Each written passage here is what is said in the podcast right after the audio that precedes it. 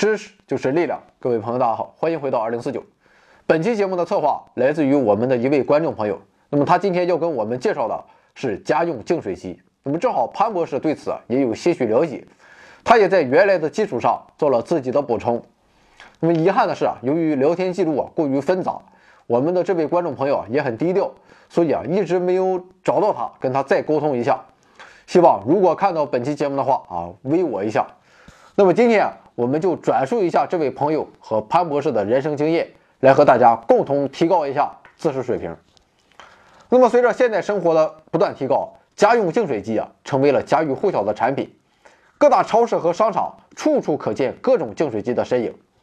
对于很多家庭来说，家用净水机啊已经成为了和冰箱、空调一样的标准配置了。那么，出现这一现象的原因，真的是因为现在的水资源已经污染到必须要使用净水机的程度呢？还是从众跟风的心理在作祟呢？净水机它到底是怎么进化的呢？今天啊，我们就给大家扒一扒净水器行业里的知识。那么净水器啊，根据不同的净化原理和工艺啊，可以分很多种类。那么在这其中，RO 反渗透技术的过滤精度最高，可达到零点零零零一微米，只允许水分子和溶解氧通过。那么对水中所含有的杂质啊，像是农药、细菌、病毒、重金属等有害物质。几乎全部截流排除。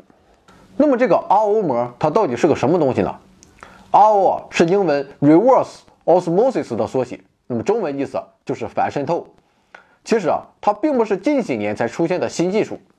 那么早在上世纪五十年代，一位美国科学家就在无意中发现，海鸥啊它可以直接的从海面戳起海水喝。那么这哥们就纳闷了，因为他知道。陆地上的人和动物是绝对无法直接饮用高盐分的海水的。经过仔细观察后发现，海鸥会先嘬一大口，那么过几秒再吐出一小口。科学家因此认定，一定是海鸥的口腔构造在起作用。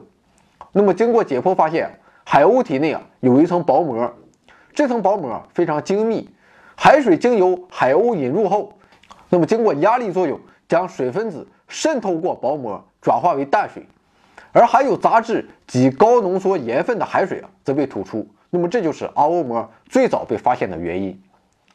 RO 膜啊是一种有着极小孔径的薄膜啊，孔径约为零点零零零一微米，一般肉眼它是根本看不到的。而细菌、病毒的块头都要比它大得多。那么 RO 膜在遇水的情况下，孔径会略微变大，可以截留所有分子量大于一百的物质。同时啊，允许水分子通过，所以啊，施以比自然渗透压力更大的压力，就把原水中的水分子压到了薄膜的另一边，变成了洁净的水，从而达到了除去水中杂质盐分的目的。那么在传统上，RO 膜的主要应用，一方面是在海水淡化工程中，主要作用就是脱盐。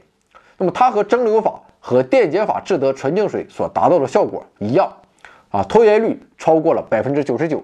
啊并且具有低廉的脱盐成本优势，只需要对 RO 膜一端水体持续施加压力，水分子透过薄膜就可以得到几乎纯净的水体。那么再一次将所得纯水啊进行渗透，就可以得到蒸馏水级别的纯净水。那么另外，航空航天也是 RO 膜应用的主要领域。那么由于载人航天器的重量每增加一点，都意味着发射和飞行成本成倍的增加。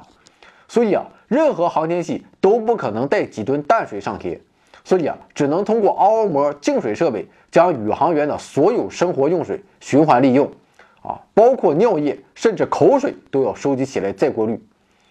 不过，RO 膜技术发展到今天，应用已经非常广泛，已经远不止上述两个方面了。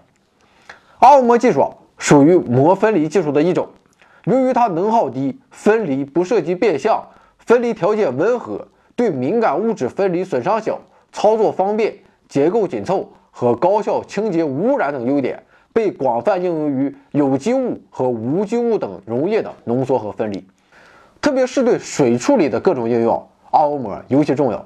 那么，随着核能的发展，核电站排出的放射性废水的处理问题，越来越受到重视。那么，用反渗透和离子交换树脂联合处理啊，可以将放射性废水充分过滤。核素去除率达到了百分之九十六以上。那么除此之外钢铁工业的用水量占到了我国工业用水量的十分之一。那么，我国对钢铁工业的用水量是有严格规划的。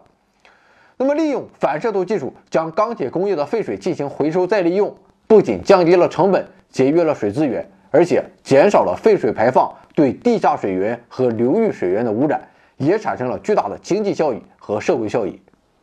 那么，RO 膜在工业上的另一大应用是电子工业。那么，由于电子工业需要大量的高纯度电子超纯水，同时啊，对废水排放也有很高的要求。所以是一进一出都需要 RO 膜技术的参与。那么好，前面说了那么多它在其他领域的应用，我们回到今天的主题，RO 膜在净水设备中的应用。那么 RO 膜反渗透净水机的标配啊是五级过滤，也就是 PP 棉、颗粒碳、压缩碳、RO 反渗透膜、后置活性炭。PP 棉是有无毒无味的聚丙烯纤维粒子。经过加热、熔融、喷丝、压缩成的管状滤芯，它外松内紧。那么 PP 棉起源于上世纪五十年代，美国海军实验室为收集核试验产生的放射性微粒，开始研制具有超细过滤效果的过滤材料。那么 PP 棉的结构特点是纤维细度比较小，通常小于十微米，一般在一到四微米之间。它在净水设备中的作用是第一级过滤。那么主要是过滤水中的泥沙、绿藻、铁锈、胶体和一些肉眼可见的悬浮物。那么之后的颗粒碳和压缩碳也起到过滤和吸附的作用。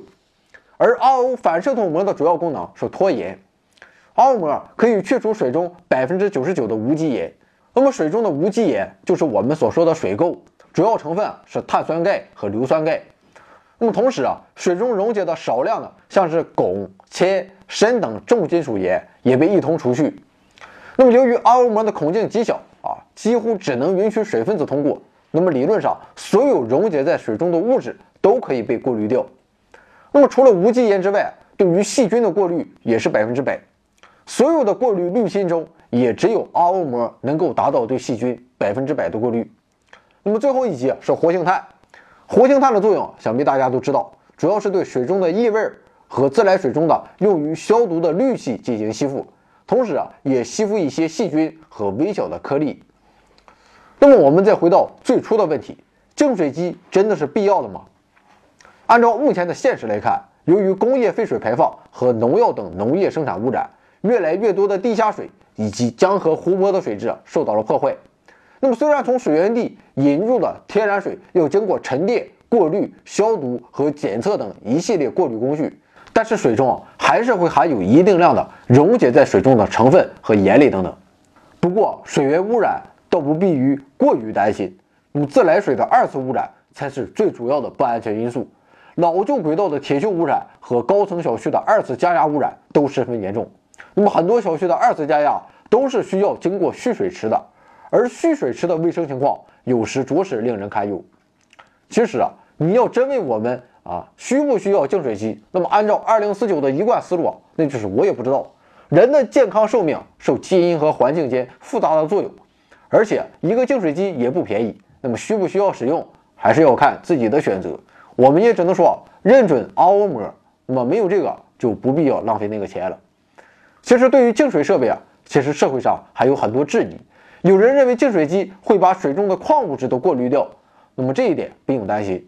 日常饮食啊。可以为身体补充充分的微量元素。总之啊，希望在不久的将来，我们都可以喝上放心水。我们的微信订阅号是 back to 二零四九，或者搜索回到二零四九。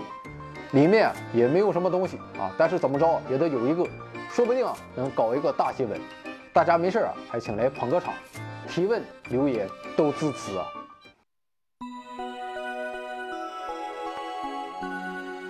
科学声音。